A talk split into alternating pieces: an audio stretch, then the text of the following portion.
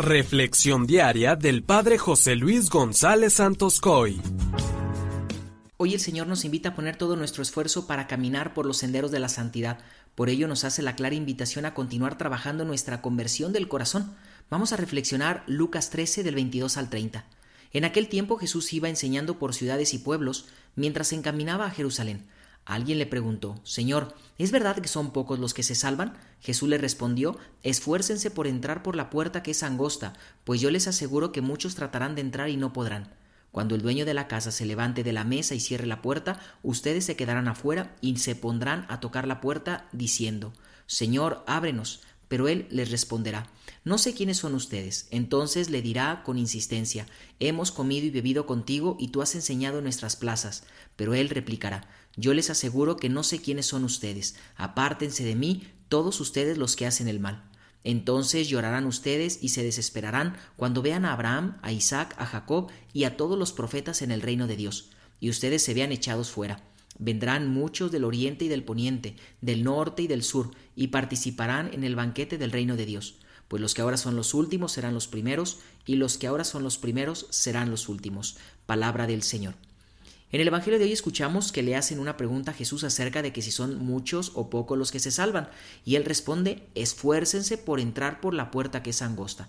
Hermanos, de aquí podemos sacar muchas enseñanzas, sin embargo, una muy importante y que se nos olvida con frecuencia es que para lograr la salvación se requiere un esfuerzo constante. Desgraciadamente estamos viviendo en una sociedad que le gusta la vida fácil, queremos vivir una vida light que no implique compromisos ni algo que requiera un mayor esfuerzo. Nunca olvidemos que necesitamos esforzarnos todos los días. Nadie obtiene la victoria en unas Olimpiadas sin esfuerzo ni constancia. Esto nunca lo debemos olvidar, ya que nos podría suceder como a los judíos, quienes se sentían privilegiados por pertenecer al pueblo elegido. Jesús parece que está quitándoles esa seguridad, ya que si no viven conforme a esa pertenencia y conforme a lo que implica esa alianza, se exponen a la condenación eterna. A nosotros nos pudiera suceder igual, sentirnos seguros del cielo y no esforzarnos, pensar que por ya estar bautizados ya la hicimos y al morir creer que iremos en automático al cielo y no es así.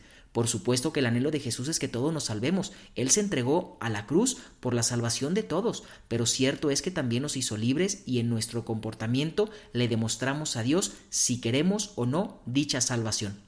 No nos engañemos, para Dios no hay grupos selectos, no hay grupos VIP con acceso directo al cielo, para Él no existen monopolios o élites, se salva el que con un corazón sincero y arrepentido se esfuerza todo el tiempo por vivir en la gracia de Dios y lo demuestra con obras concretas aunque le cueste trabajo. Jesús no nos engaña nunca y hoy nos dice que tenemos que esforzarnos para ganarnos el cielo. La respuesta que dio Jesús fue un tanto incómoda, pero la salvación, hermanos, requiere esfuerzo, requiere una respuesta libre y personal a Dios. Dios se vale de ciertas situaciones, fracasos, enfermedades o algunas crisis para que nos demos cuenta de que a veces no vamos por el camino correcto. Ánimo, las dificultades y las pruebas nos ayudan a madurar en la fe y a progresar en el camino del amor. Dios nos llama a esforzarnos en el camino de la conversión. Ábrele tu corazón. Que la bendición de Dios Todopoderoso, que es Padre, Hijo y Espíritu Santo, descienda sobre ti y permanezca para siempre. Amén.